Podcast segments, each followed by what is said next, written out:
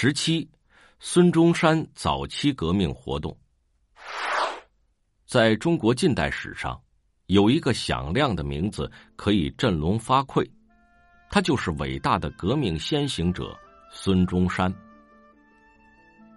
孙中山，名文，字遂明，号逸仙。同治五年（公元一八六六年）十月六日，生于广东省香山县（今中山市）翠亨村的一个农民家庭。因为在日本从事革命活动时，曾化名中山桥，后来人们便称他为中山先生。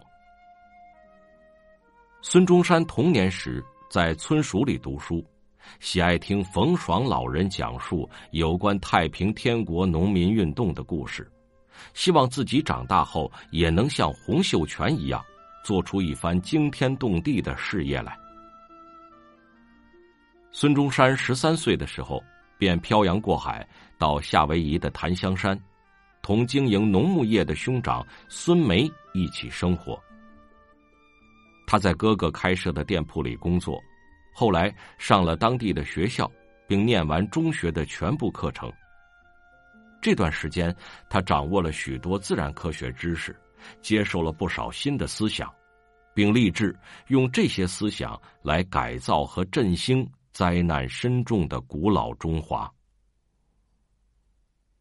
光绪九年，公元一八八三年，孙中山回国后，先是在广州博济医院附属南华医校就读，后来又转到香港西医书院深造，并以优异的成绩获得一等毕业证书。孙中山在香港求学期间，正值中法战争爆发。人民反侵略的斗争怒潮逐日高涨，香港同胞的抗法运动也于光绪十年秋季全面开展。首先发难的是船务工人，他们坚决拒绝为法国侵略者修理侵犯我国东南沿海地区的法国军舰，并拟定计划准备炸毁其中的一艘。接着，码头。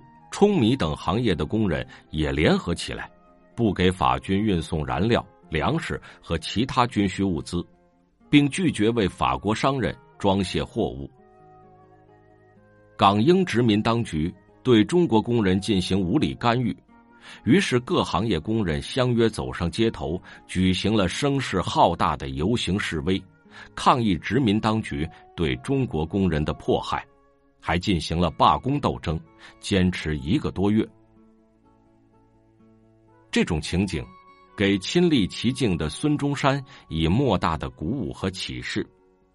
他高兴的看到，中国人民已经有了相当的觉悟，并对清政府在反侵略的战争中一再退让、妥协、投降的政策感到无比愤慨，决心投身革命。孙中山以行医为掩护，奔走于澳门和广州，多方结交爱国志士，包括富有反清传统的会党领袖和清廷营房的兵勇。他认为，如果清政府能够真心实意的改革封建专制政体，仿行西方资本主义教育制度，提倡科学技术，发展农业，振兴工矿贸易。中国也许可以像英国、日本那样富强起来。他把这一见解写成一份详细的政见陈述书，同好友陆浩东从广东来到天津，想求见李鸿章，遭到拒绝。此后，孙中山到了北京，又南下武汉，游历了长江中下游的一些地方，观察地理形势和民众情绪。更加认清了清朝统治者的腐败无能。正当孙中山北游金京的时候，中日甲午战争爆发了。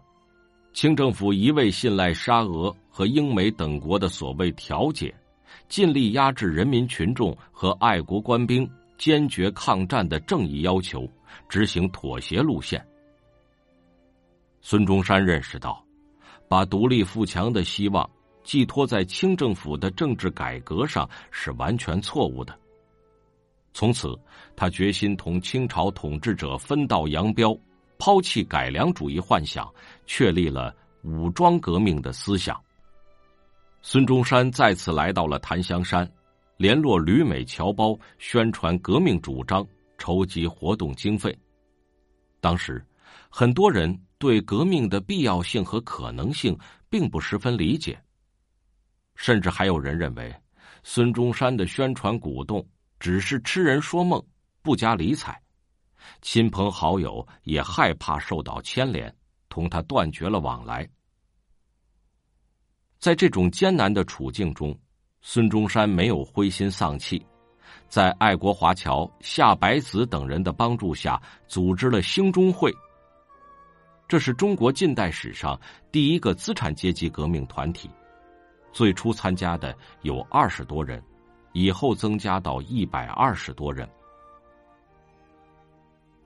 光绪二十一年，公元一八九五年春天，孙中山回到广东。邀集陆浩东等一批志趣相投的朋友，又在香港建立了兴中会总部。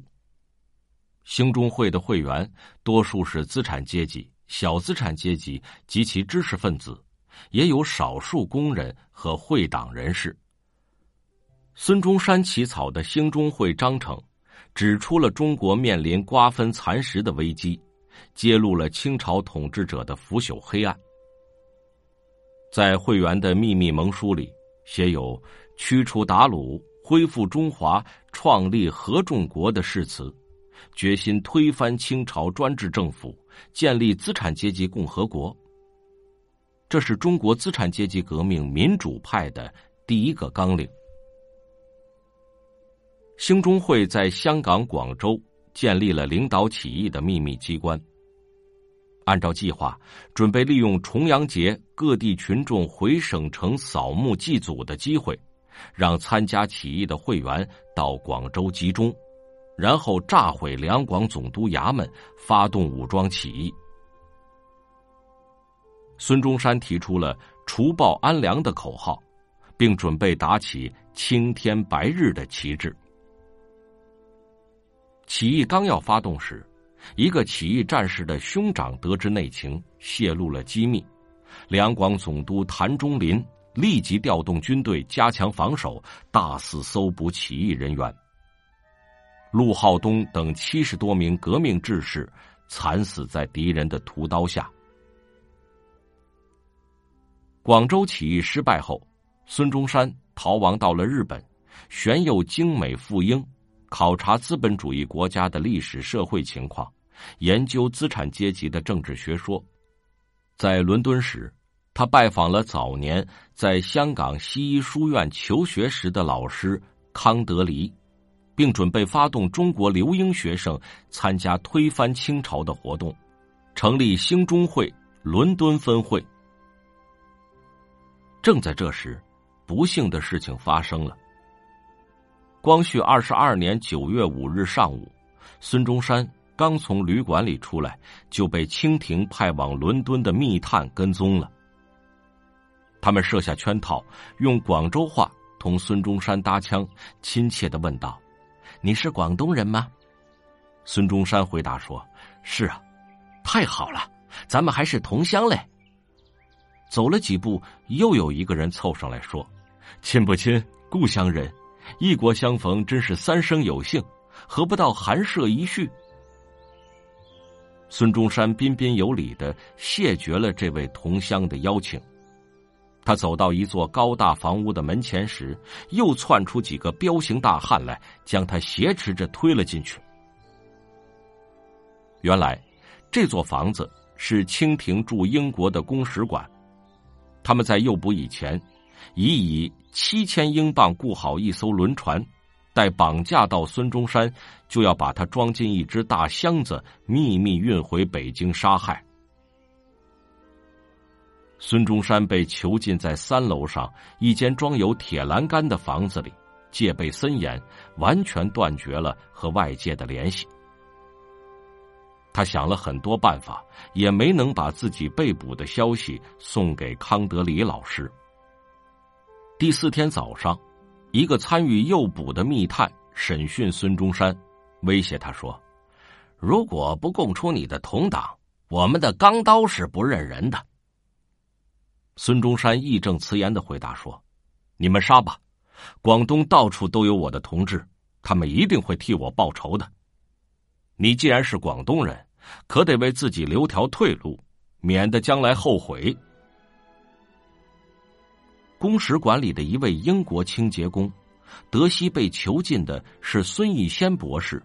出于对中国革命的同情，冒着危险，设法把孙中山的信送给了康德黎。康德黎得知这一情况后，立即去英国外交部和伦敦警察署再三交涉，都不得要领。康德里把孙中山被绑架的消息告诉《泰晤士报》。可他保持沉默，不予刊登。后来，《地球报》通过采访，以可惊可骇之新闻，革命家被诱进于伦敦，公使馆的拘囚为题，首先发表了消息。其他报刊也接连刊载。几百名旅英的中国侨民赶到清廷驻英公使馆门前举行抗议，他们高呼：“释放孙先生！”严惩绑架凶手。迫于公愤和舆论压力，英国外交部和伦敦警察署不得不出面与中国公使馆交涉，终于在十六日把囚禁了十二天的孙中山释放了。从此，革命家孙中山的名字传遍了英国，传遍了世界，他受到了更多人的敬仰和崇敬。